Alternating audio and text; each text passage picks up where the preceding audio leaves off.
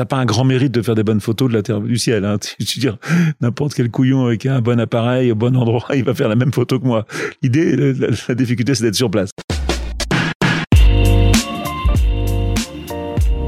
Bonjour à toutes et à tous, je suis Alexandre Mars et vous écoutez Pause, le podcast où l'on prend le temps. Le temps de s'arrêter, le temps d'écouter, le temps d'explorer, le temps de rire.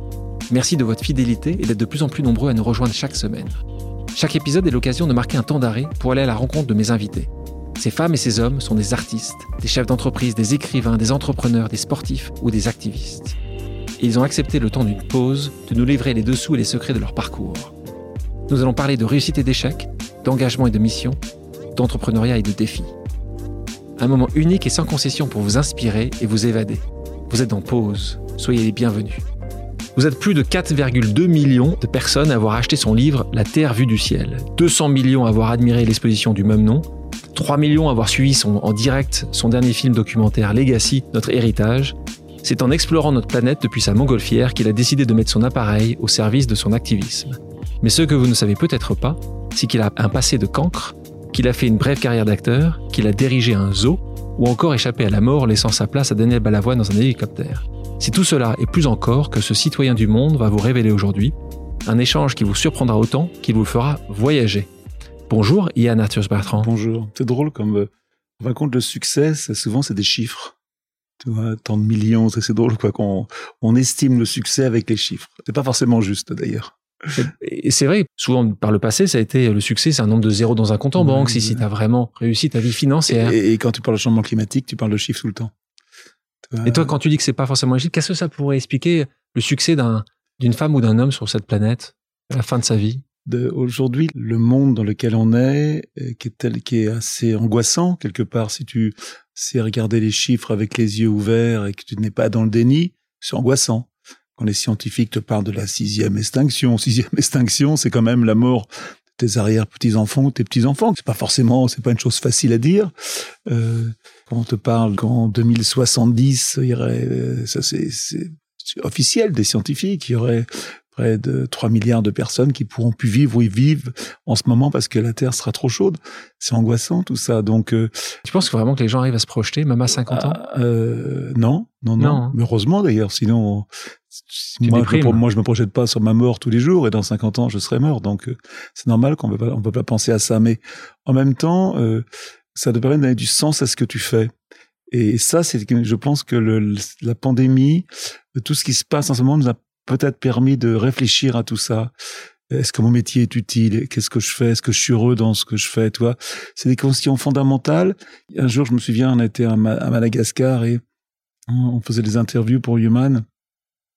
Et j'ai interrogé une dame qui est ce qu'on appelle les agriculteurs de subsistance, les gens qui ne vendent rien, les gens qui travaillent au quotidien pour se nourrir, les gens qui font beaucoup d'enfants pour avoir des bras simplement pour, les aider dans le travail, des gens qui, ont peur d'être malades, que s'ils sont malades, ils peuvent pas travailler et nourrir leur famille, des gens qui sont en fin de compte très loin de ma vie et qui en fin de compte aussi sont souvent bien plus intelligents sur le sens de la vie, sur, sur l'essentiel en tout cas. Et quand on lui avait demandé dans l'interview, on lui avait dit euh, quel est votre plus grand rêve? Et alors elle m'avait parlé de la mort de ses enfants. De... Je lui dis non, non, mais plus important que ça, en tant que femme malgache, euh, euh, quel est ton plus grand rêve? Alors elle réfléchit, elle réfléchit, et elle me regarde avec un petit sourire, et elle me dit j'aimerais mourir avec le sourire. Et j'adore ça. On va tous mourir un jour. Et mourir avec le sourire, ça veut dire que tu as accepté la vie que tu as eue. Il y a quelqu'un qui me disait, c'est mon fils, il y a pas très longtemps, il me disait, tu sais, j'aimerais que si je, si je pars, qu'on dise que j'étais quelqu'un de bien. Et ça, je pense que ça, c'est un objectif. Et donc ça, ça se calcule pas. Tu vois, il n'y a pas de chiffre pour dire ça. Donc, ta réponse, c'est quand je te posais la question sur euh, sur le, le, succès, ça pourrait être vu comme euh, mourir avec le sourire. Oui, je pense que réussir sa vie d'homme professionnel, c'est pas très difficile. Mais réussir sa vie d'homme tout court, c'est un graal impossible dans lequel on doit tous essayer de tendre. On parle de, de, vie professionnelle, tout le monde le sait, tu as donc magnifiquement survolé la Terre.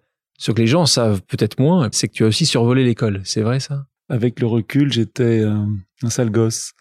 J'ai une famille catholique. Euh, Nombreuse, petite, quoi? cinq, frères Six, six frères, six, même sept. Ma, ma, mère avait perdu sa première petite fille. Et d'ailleurs, ça l'a marqué toute sa vie. Elle était morte à six mois et même jusqu'à la fin de sa vie, elle voulait être enterrée près de sa fille qui s'appelait Caroline. Ça m'a toujours étonné de voir que, tu vois, euh, euh, voilà, elle est morte à 80 et quelques. En fin de compte, elle voulait t'enterrer près de sa petite fille. Ça l'avait marqué à vie. On parlera tout à l'heure d'ailleurs de l'énergie, de l'amour. C'est un truc important. Mais euh, j'étais un gosse euh, très mauvais à l'école. J'étais, j'ai fait, j'étais viré de partout. Je faisais deux écoles par an. Mes parents, c'était terrible. J'étais vraiment un sale gosse. Et euh, famille bourgeoise, ouais, bourgeoise, mais très aimé, très aimé, mais euh, très coincé après la guerre. J'étais. Tu rêvais à quoi justement? Tu rêvais à quoi à ce moment-là? À quelque chose ou tu rêvais à rien? Je rêvais à la liberté. Je rêvais de.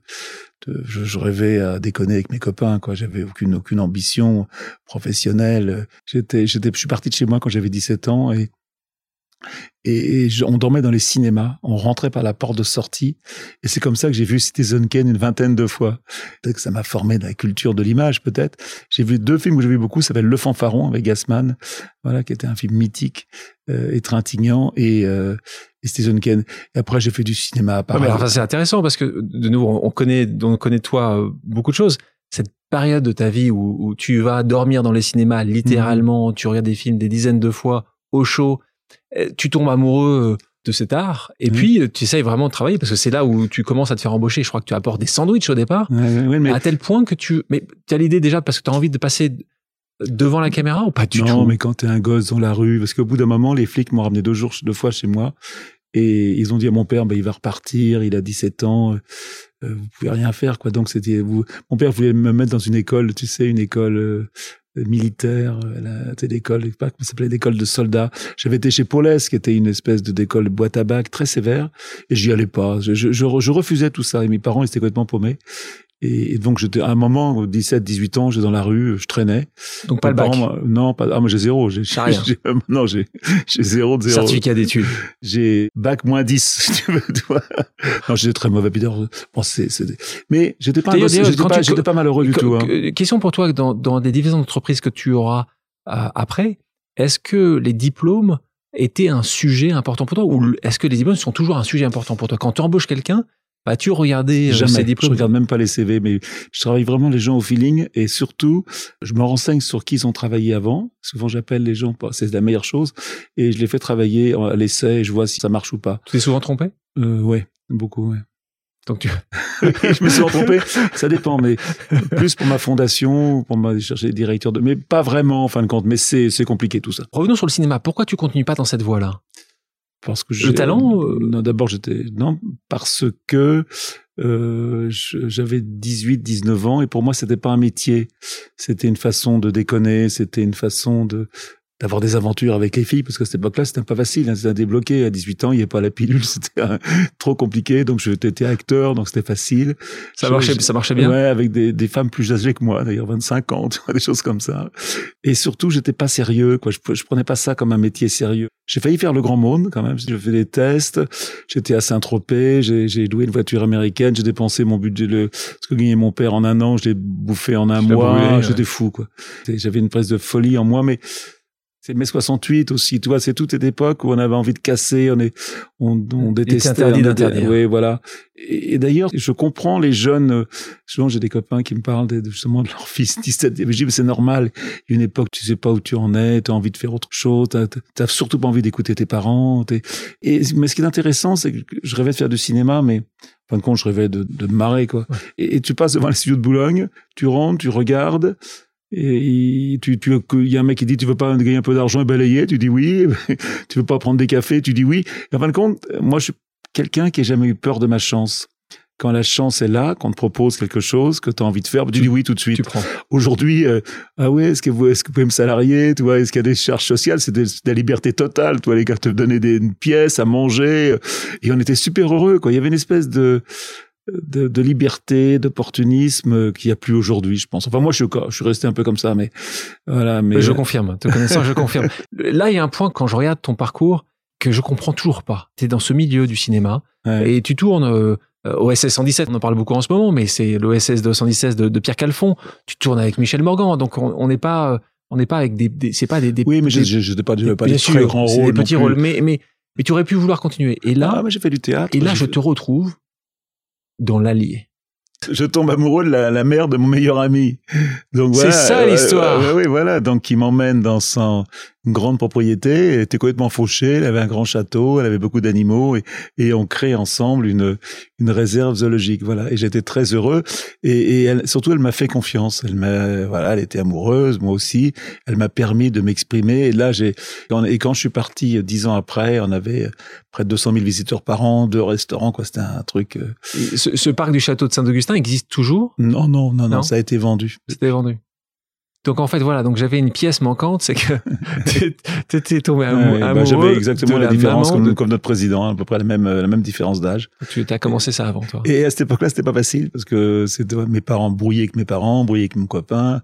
Bon, on s'est arrangé, mais quelques années un peu compliquées, même quand t'es amoureux, tu t'en fous. Ce qui est assez génial, c'est que c'est pas des petits changements que tu fais dans ta vie à chaque fois, toi. Oui, mais quand t'es prêt, que t'as rien, t'as pas de métier, que tu es, t'es ouvert à tout, t'es prêt à partir, à faire tout ce qui se passe. on m'aurait dit, euh, tu partais faire le tour du monde sur un bateau, oui, je serais parti. On m'aurait dit. Après dix ans, tu commençais à tourner en rond dans ce dans ce non, dans ce parc. Non, c'est qu'on s'entendait moins. J'avais surtout envie de partir en Afrique, étudier les animaux, L'amour était un peu parti, que classique, et j'ai rencontré ma nouvelle femme. Et mon idole, c'est Jane Goodall, qui étudie les chimpanzés. J'avais lu son livre, qui était Les chimpanzés et moi, et j'avais chez moi un chimpanzé. C'est l'époque aussi, on n'imagine même pas, où tu pouvais importer tous les animaux du monde. Les gens ramenaient en France des chimpanzés, des panthères, des pitons, et, souvent ça finissait dans des eaux. Et donc on était spécialisé un peu dans les animaux euh. Donc on avait énormément d'animaux qui avaient été élevés par l'homme. Et j'avais chez moi un chimpanzé qui vivait en liberté dans ma maison. Euh, voilà, et donc j'étais passionné par les chimpanzés. En fin de compte, ce qui m'intéresse, ce serait devenir scientifique. J'aurais adoré faire l'étude qu'avait fait Jane sur les chimpanzés, euh, que je connaissais pas du tout. Alors que maintenant, on est très amis, on se connaît très bien. J'avais qu'une envie, c'est de faire ça. Et donc en France, tu avais un, je, pense que ça existe encore, on pouvait passer un doctorat même si tu avais zéro diplôme avant. C'était un directeur de thèse qui l'accepte. Tu fais un vrai travail de doctorat. Tu pourras pas enseigner à l'université, mais tu peux être scientifique. Et donc euh, Pierre Pfeffer, qui travaille au muséum, accepte que ma femme et moi on fasse une thèse, moi en photo, elle écrivant sur le comportement des lions dans le Masai Mara, une étude comparative entre les lions du Serengeti qu'avait fait George Scheller, qui était un scientifique américain très connu, brillantissime, et nous dans le Masai Mara. Donc on part au Masai Mara, et quand je dis que j'ai pas peur de ma chance, je cherchais absolument à pouvoir financer cette étude. Je pense qu'à cette époque-là, par hasard, je vais au Kenya. Il faut savoir qu'au début, j'étais guide pour touristes. J'emmenais avec Africa Tour les gens au Kenya et je vois un mec qui montait une boîte de montgolfière. Je lui dis, écoute, t'as besoin d'un pilote. Je suis la personne idéale. Et il m'a dit, oui, c'est vrai parce que personne ne veut s'installer au Kenya pour trois ans. Donc, il me paye ma formation de pilote. Et grâce à ça, je me construis une maison au Kenya en bois dans un endroit inouï au bord de la rivière le rêve absolu tu, tu es là tu es amoureux as une, tu construis ta maison toi-même ce qui est très important de construire soi-même sa maison physiquement avec avec mes amis africains qui connaissaient bien mieux que moi les choses. Mais bon, je plantais les clous, on a fait les plans. Et une maison où le matin, devant ta maison, passaient les éléphants. C'est une chose que tu ne peux même pas imaginer avec la rivière. Et toute la nuit, je dormais avec le bruit des hyènes, des, des zèbres qui, bon, ça, c'est, ceux qui connaissent le Kenya comprennent ce que je veux dire. On entend les, les zèbres qui hennissent, les hippopotames, que le bruit de qu'on entend la nuit.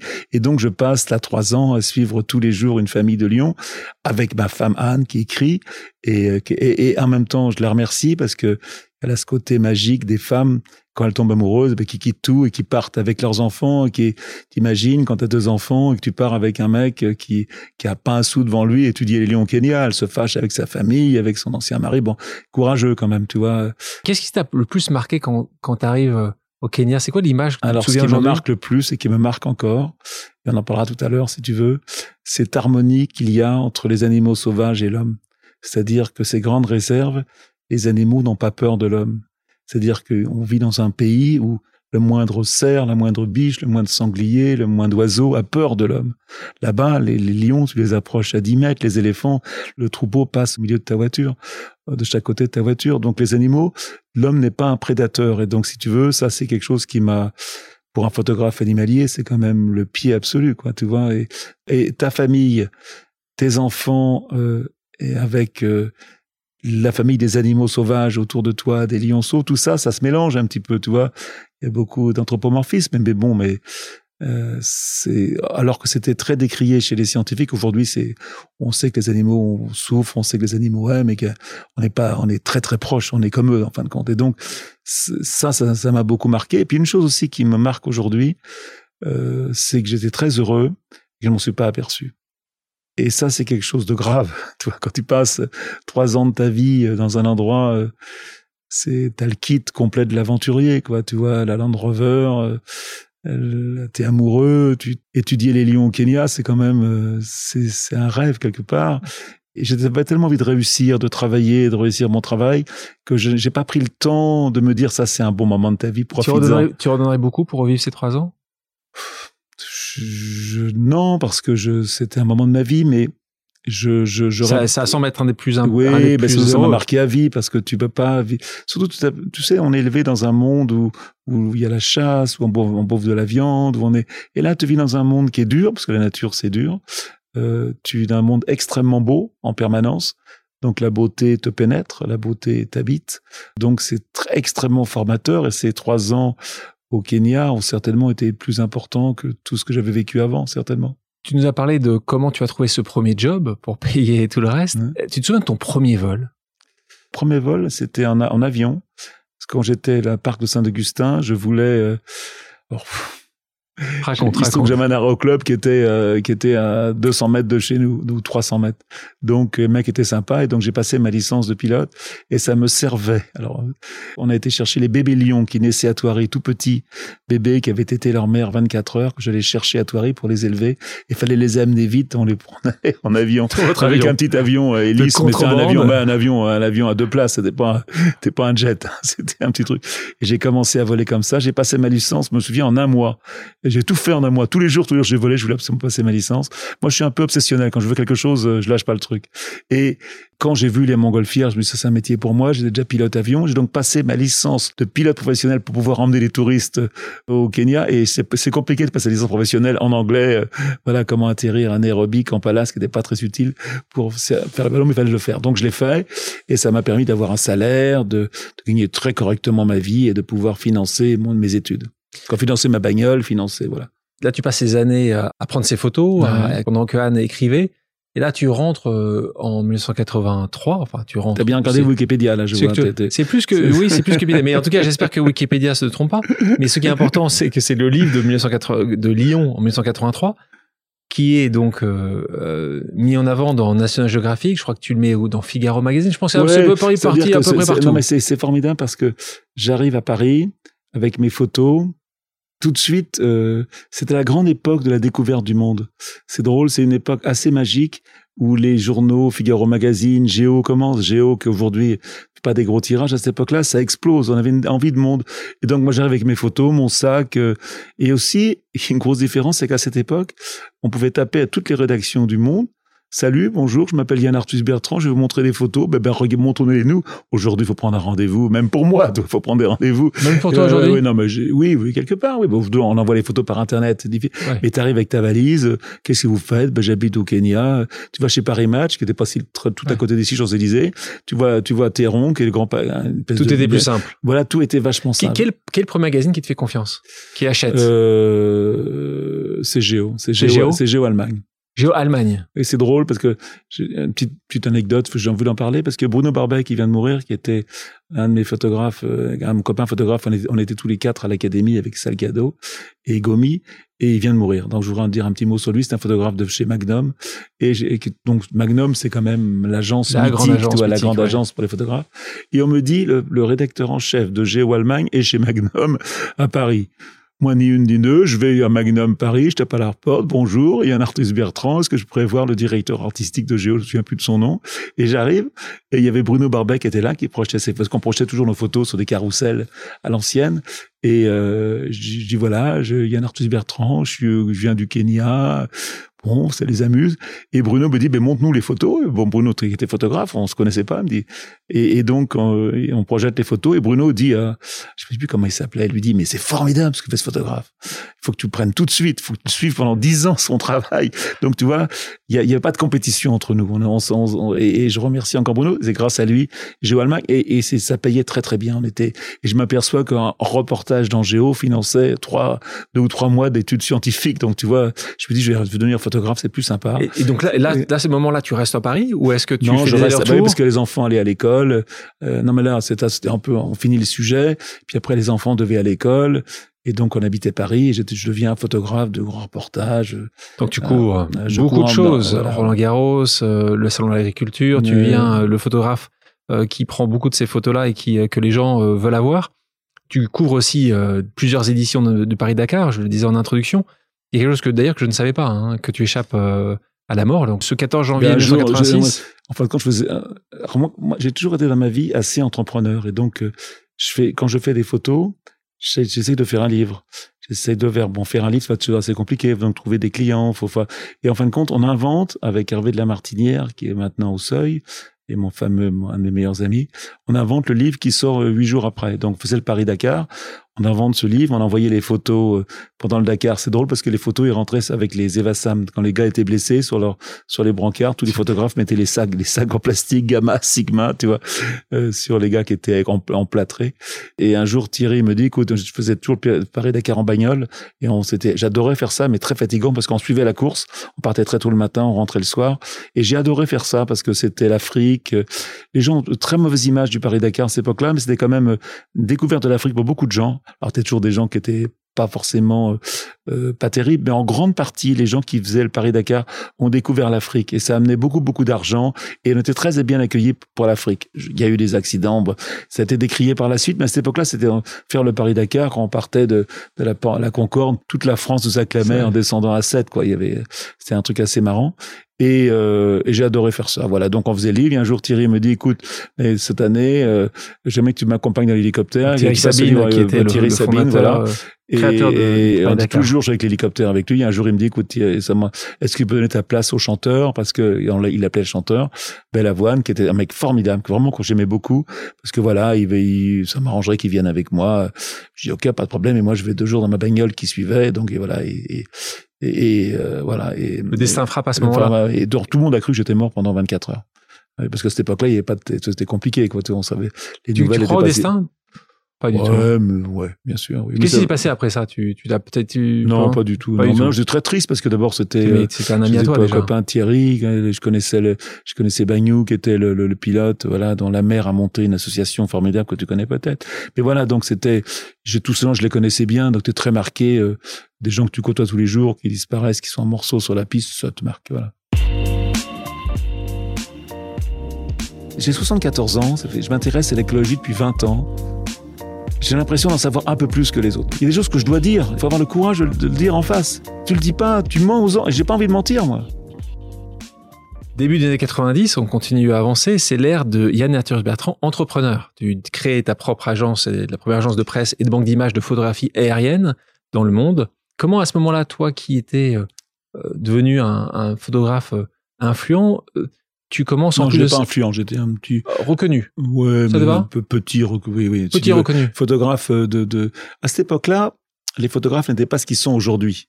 À cette époque-là, quand tu faisais, tu faisais par exemple, tu allais faire une photo pour le Figaro magazine et que tu allais partir avec un journaliste, tu faisais la photo et on au photographe de partir. Tu étais vraiment le, le, photographe. Toi, je me souviens encore d'un ami de mon père qui, qui me disait mais vous faites quoi dans la vie? Je suis photographe. Non, mais vous faites quoi comme métier? Tu vois, comme quoi c'était pas un vrai métier.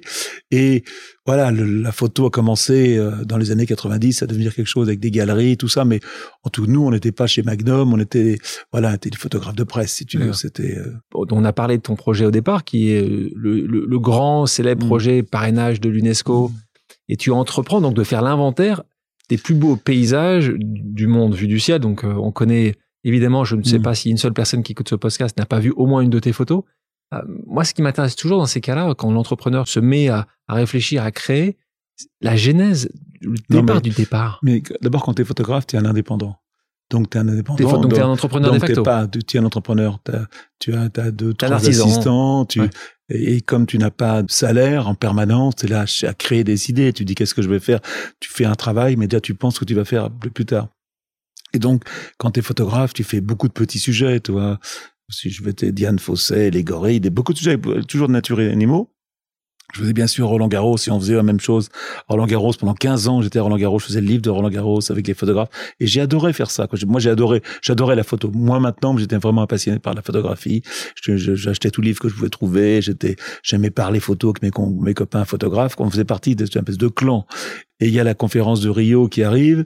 Je suis très impressionné par euh, mon copain Salgado euh, qui qui faisait de la couleur à cette époque-là. Donc tu vois, c'était longtemps. Il était chez Gamma. On avait été partis ensemble parler au club Med de de, de, de photos. Et, quand j'avais fait ce travail qui s'appelle La main de l'homme, qui était son premier gros travail, je me suis dit quand même, tu vois, il faut essayer de, faire une œuvre. C'est important de on est toujours à travailler, euh, à faire des photos en, en surface. Tu vas dans le monde entier, tu viens huit jours, tu fais autre chose. euh, même si je faisais des livres, la Bretagne vue du ciel, tu vois, je faisais. Mais j'avais pas l'impression de construire quelque chose. Et donc j'étais à la recherche de, de, de, de, créer cette œuvre, quoi, entre parenthèses. Il y a Rio qui arrive et je me dis pour l'an 2000, ça serait bien de faire un gros travail sur la Terre. Et c'est un travail qui a changé ma vie. Alors j'ai monté une équipe pour le faire. Combien d'années? Non, j'ai travaillé huit ans, mais en fin de compte, c'est un travail qui a duré, qui continue presque encore aujourd'hui. Quoi, c'est toujours la même. Souvent, j'ai la même assistante. Combien de photos? 600 000 photos, je crois, un truc comme ça. 600 000 photos. De tous ces paysages, celui qui t'a le plus marqué? Ce qui m'intéresse le plus, c'est ce que je vais faire demain, je crois. Chaque fois, je suis tellement content et excité par la photo que je vais faire euh, demain, la photo que je connais pas. Et, et, et mes meilleures photos, c'est celle que j'ai ratée, que j'ai dans ma tête, que j'ai. j'ai as regardé le bouquin déjà ou pas Oui, j'entends regarder parce qu'on est en train de faire la quatrième édition là. on, fait chaque année une édition, tous les trois quatre ans une édition nouvelle. Et c'est drôle parce que maintenant les gens qui ont fait de mes bouquins, c'est des, des, il y a 20 ans des, des gosses qui me disent, bah, je l'ai vu toujours sur la table de mes parents. le lit. Non, et donc je, fais ce travail sur la Terre vue du ciel et ce travail, c'est compliqué la Terre vue du ciel parce que c'est faut avoir les autorisations, donc c'est extrêmement compliqué. Trouver l'argent, l'hélicoptère c'est cher, aussi négocier avec l'armée, tu vois les la, police, les l'UNESCO, c'est avoir la bonne météo. Euh, j'hypothèque ma maison. La fin, là, on n'y arrivait plus. Mais je savais que j'étais pas embarqué sur un gros truc. J'avais compris. Il y a que moi qui le pensais d'ailleurs, que qu'on avait fait un grand boulot, que c'était un travail intéressant. Et on, travaille comme ça pendant euh, huit ans. Je rencontre beaucoup de scientifiques, je rencontre beaucoup de, de gens avec qui je parle d'ONG, de gens qui s'engagent sur le terrain. Et, au bout de, l'an 2000, j'étais un activiste. J'avais vraiment envie de changer le monde. J'avais vu que, ben, parce qu'évidemment, tu vois les choses. Tu vois la sécheresse, tu vois le, tu vois la déforestation, tu vois la pauvreté. Alors qu'on parle pas du tout du changement climatique. Le changement climatique, on a commencé à en parler en 2004. Imagine, c'est pas assez hier ça. On ne parle pas un mot changement climatique dans tout mon voyage. Je rencontre beaucoup de gens euh, et, et, la Terre, c'est une œuvre d'art. Encore aujourd'hui, euh, qu'est-ce qu'il y a de plus beau qu'un grand chêne dans un champ? Qu'est-ce qu'il y a de plus beau qu'un cheval au galop quoi? Cette beauté évidente, elle est là, elle est devant toi. Et t'as pas un grand mérite de faire des bonnes photos de la terre du ciel. Hein. Tu, veux dire, n'importe quel couillon avec un bon appareil au bon endroit, il va faire la même photo que moi. L'idée, la, difficulté, c'est d'être sur place, c'est d'être là. Quoi. Voilà. Surtout quand tu vois les photos aujourd'hui sur Internet que font tous les amateurs, euh, c'est la, la, qualité, elle est inouïe. Quoi, Donc, financé par toi. Ah, mais bien sûr, bah, financé par moi. Ah ouais, financé par les journaux qui m'achètent, Géo, Marie Match, National Geographic, tous les jeux de. Ils en avaient, ils en pouvaient plus de mes photos aériennes, toi, ils en pouvaient plus, ils en avaient tous publié. À la fin, j'avais plus un sou. Et j'ai de la chance, et c'est en fin de compte, c'est euh, c'est Bill Gates qui m'a aidé il avait cette vision, Bill Gates, de, de faire une, une agence de photos numérique. Une grande banque de voilà, photos qui c'est devenu Getty. C'est aujourd'hui, là, là, il y a toutes les agences françaises ont disparu pratiquement, à part Magnum. C'est c'est là où tu vas acheter tes. C'est là, et donc il me, il me donne une grosse avance là-dessus qui me permet de finir mon truc. Quel moment tu sais que c'est un succès? C'est quand tu regardais ah, les premières ventes après semaine. Tu sais jamais, tu sais jamais que c'est un succès. Tu crois, tu te trompes souvent, mais euh, ce qui est drôle parce qu'avec Hervé, Hervé, Hervé, me dit, écoute, bon, c'est le boulot de ta vie. Euh, on fera le format que tu veux et le prix que tu veux. C'est déjà sympa d'un éditeur te dit ça, tu vois. C'est l'an 2000 et il fait 35 000 exemplaires. Euh, faut savoir qu'on en a vendu 4 millions et demi, donc euh, c'était pas. Et il a une réunion chez ses représentants. C'est toujours des réunions de représentants pour voir, sentir les libraires. Et les représentants lui disent, mais ça marchera jamais. Vous êtes fou. 35 000 exemplaires. Alors il m'appelle, il me dit Yann, je suis emmerdé. Est-ce qu'on peut baisser le prix du livre? Je dis d'accord, on baisse, mais la seule condition, c'est que ça marche bien, tu laisses sur ce prix-là. Et ça, j'ai, j'ai, je, instinctivement, je dis ça, sans penser vraiment que ça allait marcher. Et euh, je me souviens, on fait l'émission de Pivot, que c'était l'émission à ce moment-là mythique. On avait mis des photos aériennes partout dans le dans le truc, dans le dans le studio. Et Hervé me dit, écoute, c'est incroyable. Les libraires adorent le livre et on, l'a mis la semaine dernière et tous les libraires ont déjà acheté le livre. C'est-à-dire que les 35 000 exemplaires étaient déjà en place, ce qui n'arrive jamais. Et donc le livre euh, sort, est un succès tout de suite, tout de suite, et qu'il n'était pas cher. C'est, je pense que le succès du livre, mais je, sincèrement, bien sûr, c'est La Terre vue du ciel, mais le bouquin est 50% moins cher que tous les autres bouquins de photos qui sortent à cette époque-là. Je pense que le succès, en partie, vient de ça, euh, et, et, et, surtout, ce qui a été magique, c'est que aucun musée ne veut m'exposer. Je me souviens, on, il y avait il y avait le dôme qui avait été fait à Londres pour le millénium, pour l'an 2000. J'essayais, j'essaierais désespérément de trouver un endroit pour exposer mes photos. L'an 2000, moi, je me voyais comme Salgado faisant les plus grands musées du monde. Personne ne veut mes photos. Non, non, que des noms, que des noms. Ouais, c'est un peu, c'était des photos de carte postale, en fin de compte, du monde, toi, sans aucun sens pour les gens, tu vois. Je me souviens même d'avoir été dans le bureau d'Ayagon euh, qui était ministre de la Culture, qui à cette époque-là s'occupait de la mission de Mille, et on lui présente les photos, tellement content, dix ans de travail, le mec il part téléphoner pendant la projection. Tu vois. On, à Londres, je me souviens que mon agent essaye de me, trouver, me faire un rendez-vous. J'arrive dans un rendez-vous, le mec il me dit on a un super projet pour vous, on va vous mettre, on n'a pas de place, mais il y a le couloir qui va aux toilettes, tout le monde va y aller, vous allez adorer. Oh je dis non. Et donc, je me retrouve avec mon, bouquin qui marche bien sans exposer. Et c'est Agnès de Saint-Cyr qui s'occupait de la photo, la culture, qui me dit, tu devrais aller voir le Sénat. Pour mettre sur les grilles. non, non, non, non, non, non, non. à dire, ils ont un petit musée qui s'appelle le musée du Luxembourg. Voilà. Bien sûr. Qui était vide à cette époque-là, qui était un espèce de truc très poussiéreux avec une vieille, une vieille expo de De Gaulle. Et ils me font un truc, un cadeau incroyable. Au début, je le prends mal, j'ai sont gonflés. Ils me donnent les clés du musée, dit voilà, on a un musée, vous démerdez avec ça, on vous donne les clés, faites l'expo que vous voulez. Mais c'est génial, toi, toi, c'est et je vois Robert Delpire qui était un vieux, un agent, un directeur artistique formidable, copain de quartier Bresson, qui était un des rares directeur artistique qui aimait mes photos, qui monte l'expo avec moi, et j'ai les clés de ce musée pendant trois mois. J'ouvrais, euh, je, moi je dis, ben on va faire comme puisque j'avais de l'argent, on gagnait un peu d'argent puisque le livre se vendait bien. On avait ouvert les portes, mais on n'est pas vendu 4 millions. Hein, c'est le début. On, était, on avait vendu. Bon, on savait qu'en tout cas le livre était un succès. On dit, ben, on va voir gratuit, on va pouvoir faire des conférences. Donc on, on fermait à minuit le soir. Toi, c'est fais ce que tu voulais. j'ai invité mes copains à manger dans le musée. On faisait des pique-niques. Et alors, au bout de trois mois, on me dit, euh, ben faut rendre le musée. Et moi, je voulais pas. C'était trop formidable. Il y avait la queue tous les jours. C'était chez toi. C'est pas que tu prenais le melon, un peu quand même. T'es la grosse tête, mais au moins, tu voyais les gens pour que tu travailles. Tu parlais directement avec les gens pour qu'ils te faisaient des photos, ce qui n'arrive jamais. Et là, je dis, on va essayer de mettre les photos sur les grilles du Luxembourg. Tout le monde me dit mais t'es fou, ça va être volé, euh, ça marchera jamais, vandalisé, euh, vandalisé et tout. Et, et le Sénat très gentiment, dans, je, je, remercie encore le directeur de la com, c'est Monsieur Delcan à cette époque-là, qui dit OK, on va y aller, mais nous on n'est pas responsables. Et alors on commence à mettre les photos. Et ce qui est formidable, je me souviens très très bien, mais les photos le dimanche matin, on commence à mettre la photo, bon un peu de moyens, on commence à mettre les légendes, et en espace d'une heure, la rue était bloquée parce qu'on mettait des photos là-bas. Les gens n'avaient jamais vu de photos dehors. On, a, on invente l'exposition de photos dehors. C'est papier photographique, hein, c'était pas des trucs numériques, donc on avait bien enveloppé de plastique, tu vois, avec le, le labo. Et c'est un succès immense, qu'on a 2 millions de personnes. Et surtout, ce qui était génial, je vends énormément de livres parce que j'avais une boutique où je vendais des bouquins, mais on a, des, ça partait par camion tous les jours. Quoi. Moi, je m'essayais, je venais chinguer, j'étais trop content. Les gens, tu reçois trop de caresses, quoi. Tu vois, c'était formidable. Et surtout, toutes les villes du monde viennent me voir. T'as le maire de Mexico qui dit c'est génial. Donc j'avais qu'à prendre les numéros de téléphone pour faire d'autres expos. Et pendant dix ans, on a fait quoi Donc tu disais, donc ce qu'on dit, c'est 200 millions de personnes ouais, auraient. Bon, c'est un peu au pif parce que tu sais, c'est difficile. C'est un peu ouais, bah, si, mais beaucoup de gens. Beaucoup, beaucoup de gens quoi. Mais c'est mais à Londres, on est resté un, un, an et demi en exposition. À Paris, on est resté six mois. On a fait une vente aux enchères dans la rue. C'est génial. C'est vraiment une période euh, très excitante. Et c'est un peu comme tu gagnes au loto, quoi. D'un seul coup, tu, ta vie change. Tu deviens un personnage public. Puis après, bon, c'est la télévision et tout le reste. Justement, c'est intéressant, tu parles de, télévision. Pour ton nouveau film, euh, Legacy, notre héritage, là aussi, tu te heurtes à nouveau à une sorte de refus de, non, mais de, certains, certains médias. alors, comment tu l'expliques D'abord, j'ai pas un caractère formidable. Et, je, c'est bien de savoir. Je, hein. Et je, je suis assez cassant et je peux dire les choses euh, d'une façon pas forcément agréable. Et donc, euh, je, je sais m'excuser par la suite, je le sais. Mais donc, je me suis euh, comment t'expliquer? Oui, tu, tu, euh, sincèrement, euh, on n'a jamais fait de mauvais film. On peut dire ce qu'on veut, ça soit Terra, Planète Océan, Human, Woman. Donc, t'as une espèce d'assurance de dire aux gens, voilà, nous on fait des trucs, mais on va au bout. On, on, va pas vous laisser tomber au milieu. Le film, il sera bon ou on le fera pas.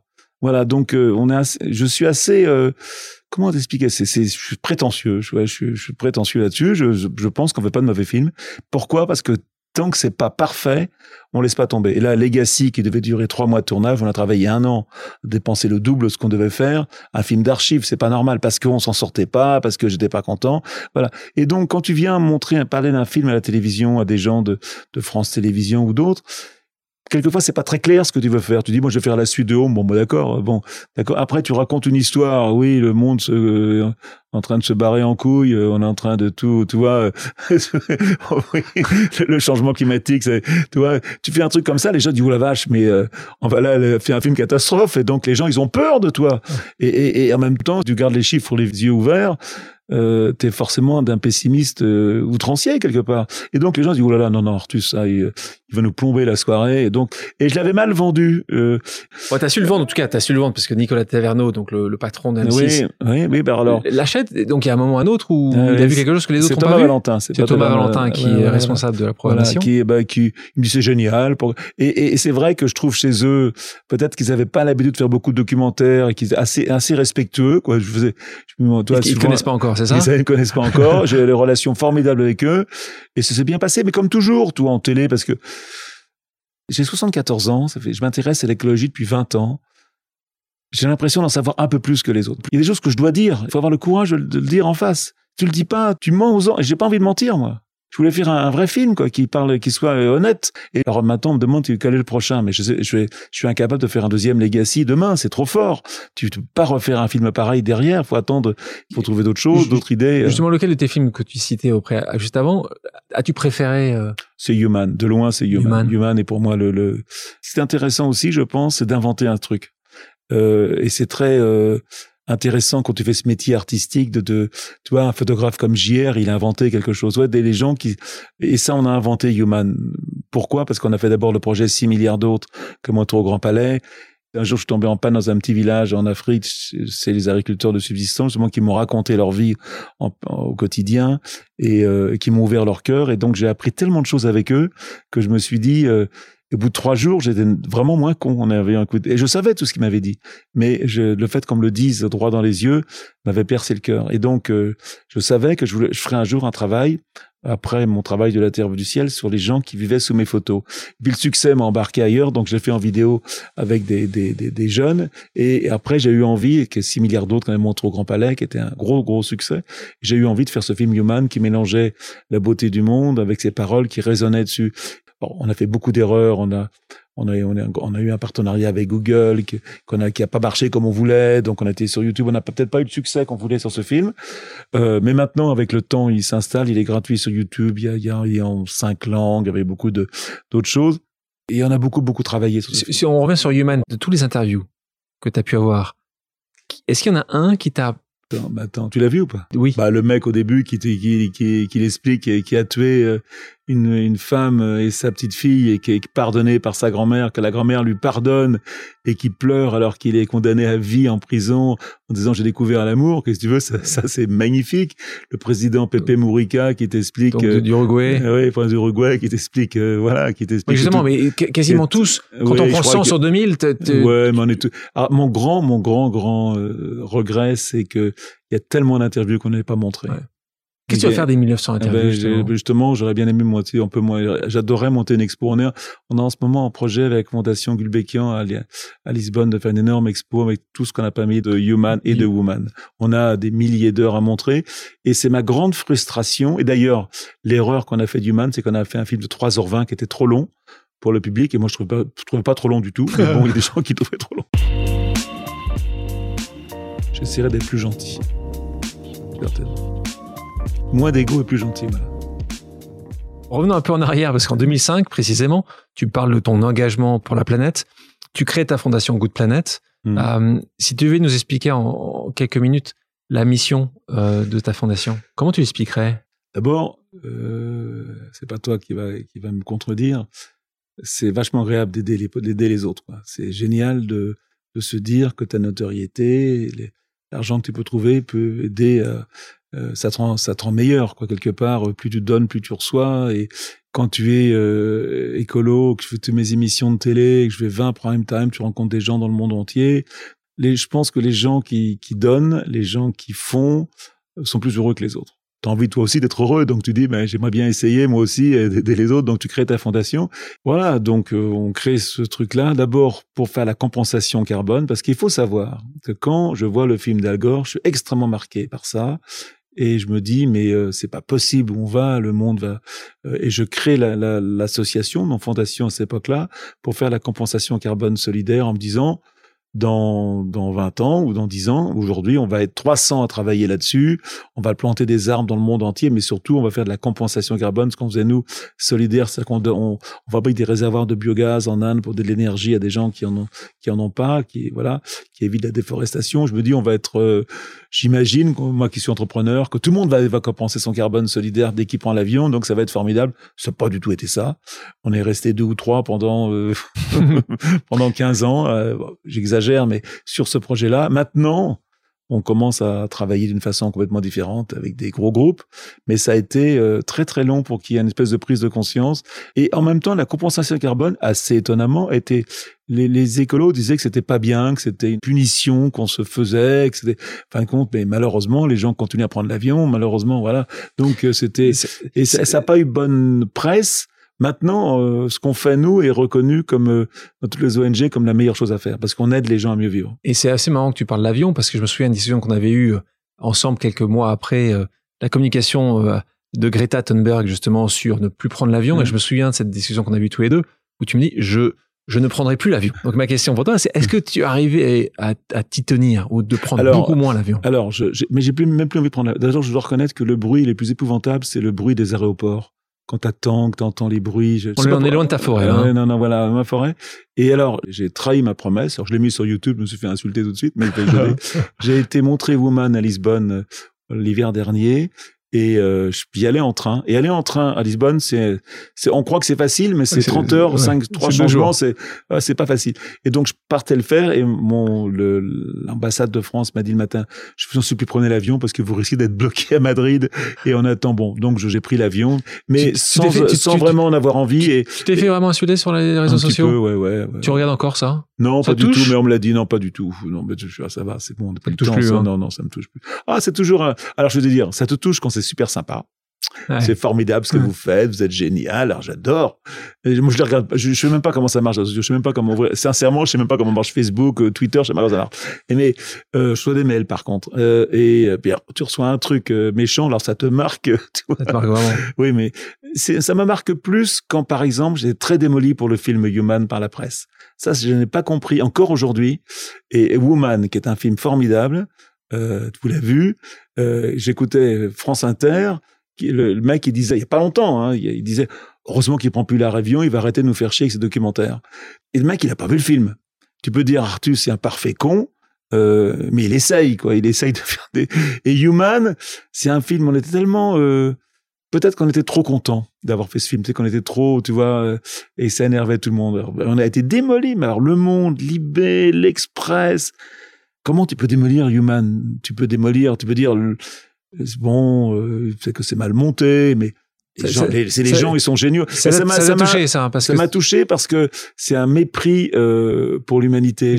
Pas pour moi, ça m'a touché. Je suis habitué, j'ai toujours été attaqué depuis toujours, mais tu vois, je m'appelle Artus Bertrand. Je, bon, tu vois, je, suis pas né en banlieue. Tu vois, il y a toujours un peu de, de je gagne beaucoup d'argent. En, en, parlant de polémique, c'est un sujet de financement euh, d'un de, tes films par, par, par le luxe, et puis tu rentres au bord de LVMH. Et ça, euh, j'en ai déjà parlé, mais c'est intéressant parce que je, veux que tu le dises aux, aux, auditrices, aux auditeurs, que es quasiment dans un rôle de censeur. C'est pas, que je l'ai fait chier, hein, d'abord. Hein. Voilà, donc c'est ça. Je pense que c'est ça qui m'intéresse aussi. C'est, je pense que les gens t'entendent parce que t'entendent, voient que tu, alors donc, moi, tu dis ce que tu penses. Quand tu dis conseil d'administration d'LVMH, tu te dis mais pourquoi je vais là, quoi? Tu bah oui. Bon, alors. Euh, alors, tu te dis, euh, d'abord, vas un peu d'argent que tu pourras donner à la fondation, c'est pas mal. Parce que là, c'est important, tes jetons de présence vont à la euh, fondation.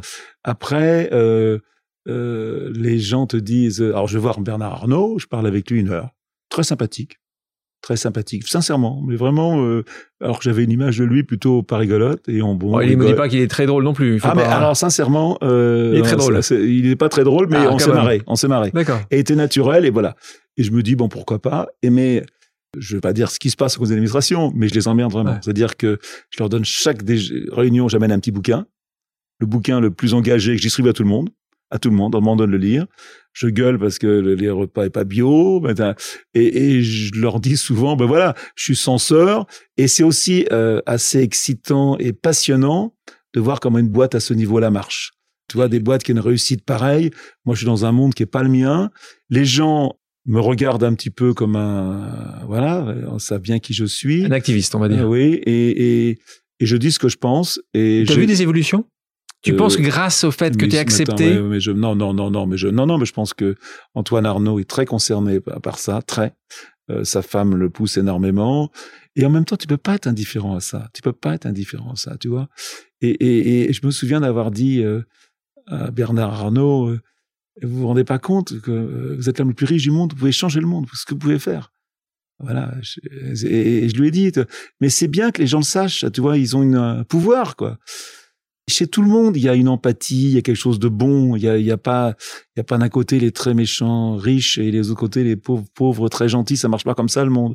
Quand tu vois un mec comme Gates qui fait ce qu'il arrive à faire, euh, alors bien sûr, il y a la théorie du complot, mais moi je suis épaté par ce que font ces gens. Donc euh, si moi je peux, je vais pas influencer, il faut pas non plus exagérer, tu vois. Je vais, mais en tout cas, rôle, enfin dans l'administration, tu as influencé. Non, non, non, avec, euh, il y a deux ou trois personnes au conseil d'administration qui sont très concernées. Euh, et on en parle beaucoup, voilà. Tu penses qu'ils vont renouveler ton ton poste? Hmm, Je sais pas. mais en ce moment, on se voit par visioconférence, c'est beaucoup moins marrant. Mais euh, tu le referais, sans, tu le referais. Oui, parce que j'ai l'impression que j'infuse au conseil d'administration où on parle pas beaucoup d'écologie, qu'on parle que d'économie. Je, je, dis des choses que personne que moi peut dire. Voilà. Je me sens accepté pour ce que je suis et avec une vraie liberté de parole. Si je dis six soins, 10 sous, sous Courcillon, Novi près. Ça, c'est quand même beaucoup plus. Ça, c'est dingue. Hein. Alors, je dis, hein, je, je, pour, là aussi, c'est pas forcément quelque chose qui est, qui est su, mais ça, c'est des villes, des villes de France, des villes de nos régions. Euh, J'en ai d'autres comme ça, qui ont décidé euh, de nommer leur, euh, leur école, l'école ah, C'est les enfants qui votent. Avec ton nom, Yann Naturs Bertrand. Donc ça, ça doit faire pleurer. oui, bien sûr. Et en même temps, je me dis, là, j'ai trop occupé. D'ailleurs, j'ai décidé avec moi, j'ai fait que mon assistant, dit cette année, il faut qu'on aille tous les voir parce que je le fais pas tous les ans. Et euh, tu sais combien t'en as? euh, je vais, on a la il, y en, avait 13, il y en a une qui a fermé, puis une autre qui ouvre, il y a une autre qui ouvre. C'était bientôt comme De Gaulle, hein Mais c'est, ils votent pas pour moi, ils votent. Et d'ailleurs, je vais te dire un truc, et je le dis avec émotion. J'espère que je vais pas pleurer, j'ai tendance à pleurer beaucoup en ce moment. Mais quand tu vas dans une école, tu vois, que tu as marqué partout, sauver la planète, euh, ramasser les déchets, et que tu leur racontes ce qui se passe, eh ben t'as honte. Tu sais pas comment t'en sortir. Qu'est-ce que tu vas dire à des enfants euh, Tu vois, faut ramasser. Comment est-ce qu'il faut faire pour enlever le plastique dans la mer? Qu'est-ce que tu réponds aux enfants? On peut pas enlever le plastique dans la mer. C'est impossible. Ce qui est dans la mer, il restera à vie. Et on c'est des millions de tonnes qu'on a mis dans la mer. Comment comment t'expliques ça aux enfants? Comment t'expliques aux enfants que dans euh, le climat qu'on a eu pendant 20 000 ans est parti à jamais, qu'il ne reviendra pas et que le monde de demain sera plus difficile? C'est pas un truc que tu as envie de dire ça aux enfants. Et aujourd'hui, euh, il y a pas très longtemps, j'ai fait une conférence dans une école, dans deux histoires différentes, mais j'étais au festival des arts et je parlais d'une école et à un moment je ne peux plus parler. Je suis étranglé. Une espèce de silence. Je dis mais comment tu peux dire ça à des gosses, 17 ans? C'est terrible de dire ça, ce que j'essaye de dire dans mon film d'ailleurs. Et je me souviens, j'avais été à la ville de hier où je parlais de Planète, on avait montré le film Planète Océan, qu'on a réalisé avec Michael Pitio. Et il y a un gosse qui m'a dit, mais Monsieur Artus Bertrand, c'est quand la fin du monde?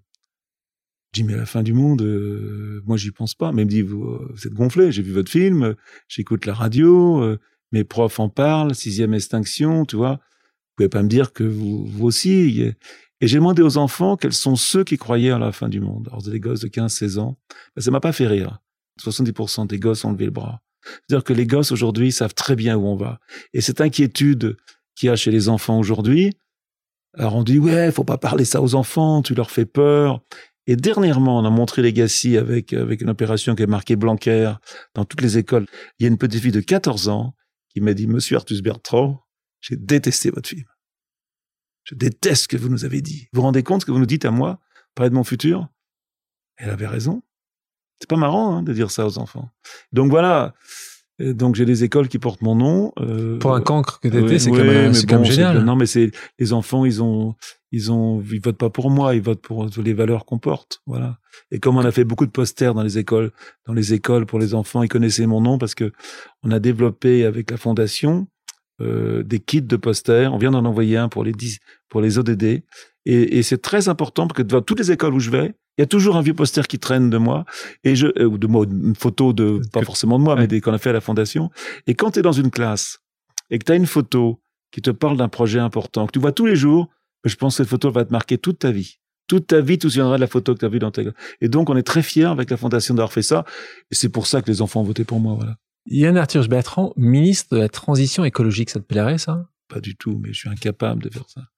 Je suis incapable. Tu sais, Nicolas Hulot, il a très bien décrypté ça dans un bouquin qu'il vient de faire avec Frédéric Lenoir, où il a parlé pendant un chapitre entier de ses deux ans euh, au ministère.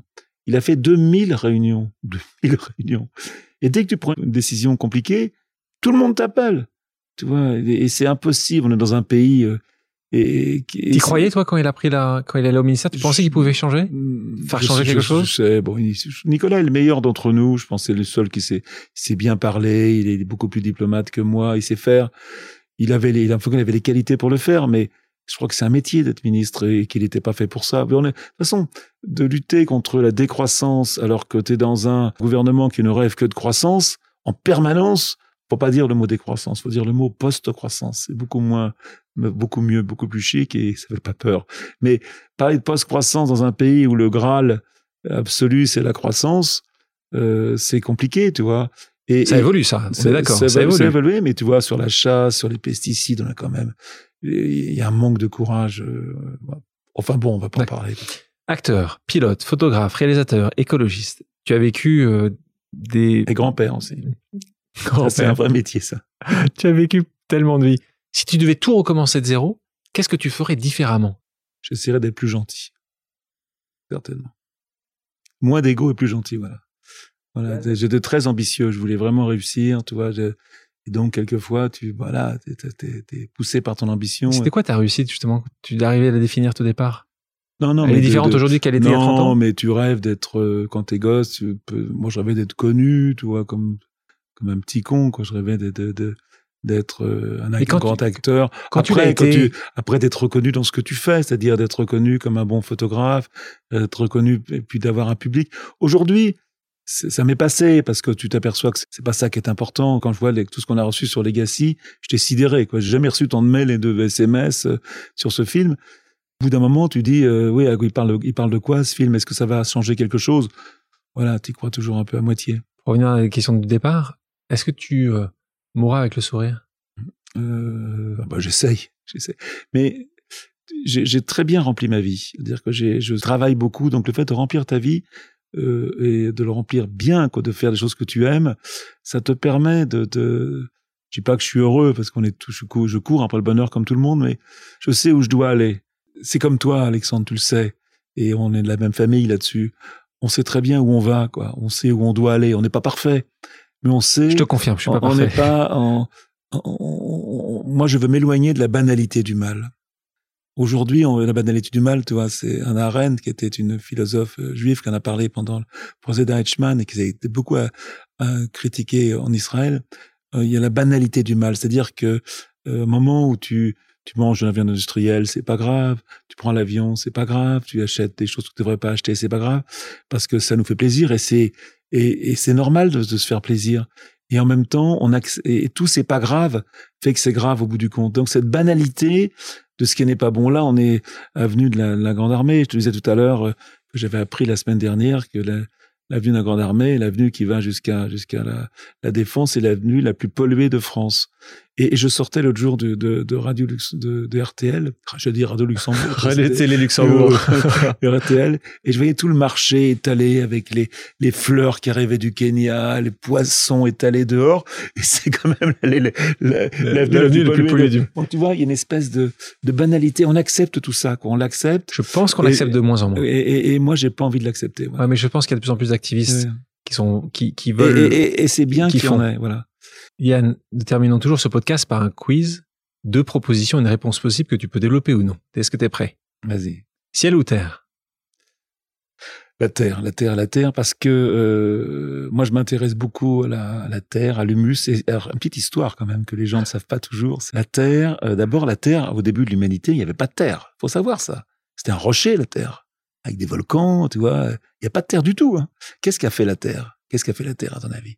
Ben, C'est les plantes c'est la photosynthèse, c'est les animaux et toute la terre sur laquelle on marche, qui est l'humus. L'humus, d'où vient le mot euh, homme, humanité. Eh bien, on sort de là.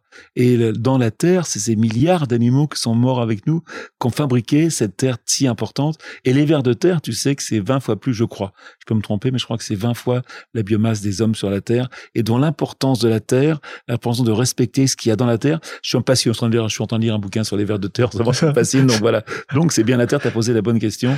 Donc la Terre, c'est ce qui est le plus important. Animaux ou humains? Oh, c'est, la même chose. On, on est que des grands animaux un peu concons. Devant ou derrière la caméra? Euh, Derrière la caméra, bien sûr. LVMH ou Kering? Mais tu sais, euh, je suis, je suis, c'est ni l'un ni l'autre parce que je me sens très loin de ce genre de grosses boîtes. Kering, pourquoi? Parce qu'ils avaient été. Oui, non, mais je veux dire, non, non, mais c'était un film. Non, mais Kering. Euh, euh, j'ai beaucoup de respect pour Kering. D'abord, c'est grâce à eux qu'on a pu réussir à faire Home, mais je suis resté proche de des Pinot, je connais un petit peu, mais c'est pas mon monde du tout. Greta Thunberg ou Jane Goodall? Euh... T'aimes bien les deux, t'aimes beaucoup non, les deux. Non, mais je pense que Greta, parce que tu prends Greta? Oui, parce que Jane, on se connaît bien. Elle est à la fin de sa vie comme moi, donc on a fait notre monde. Alors que Greta, je vois, elle est en vraie souffrance, ce qui est assez étonnant. Elle est, elle est, une chose de. Imagine que si on souffrait tous pour ça, si on, avait compris ça, on changerait le monde, quoi, tu vois. Et, et, et, et elle a cette euh, et surtout là devant elle, qu'est-ce que ça va devenir ce mouvement qu'elle fait Qu'est-ce qu'elle va devenir elle? Et c'est très intéressant. Et je pense que là, moi, j'aimerais qu'elle ait le prix Nobel. J'aimerais que tu vois. Et elle, elle surtout, elle a créer un mouvement que personne n'était capable de faire avant. Quand même, à 14 ans, personne n'a réussi à faire ce qu'elle a fait. Donc, une énorme admiration. Je la connais pas du tout. Donc, euh, voilà. Optimiste ou inquiet? Je suis un optimiste inquiet.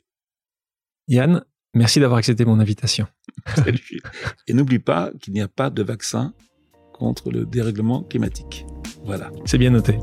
merci Yann. Merci à toutes et à tous d'avoir pris le temps de faire une pause avec nous. J'espère que l'émission vous a plu, inspiré ou fait réfléchir. Si c'est le cas, je compte sur vous pour le partager avec vos proches, laisser un commentaire et mettre la note de 5 étoiles sur les plateformes d'écoute. Si vous voulez me suggérer des invités ou simplement me faire part de retour, vous pouvez me contacter via LinkedIn en tapant Alexandre Mars ou bien m'écrire à l'adresse suivante podcast at gmail.com.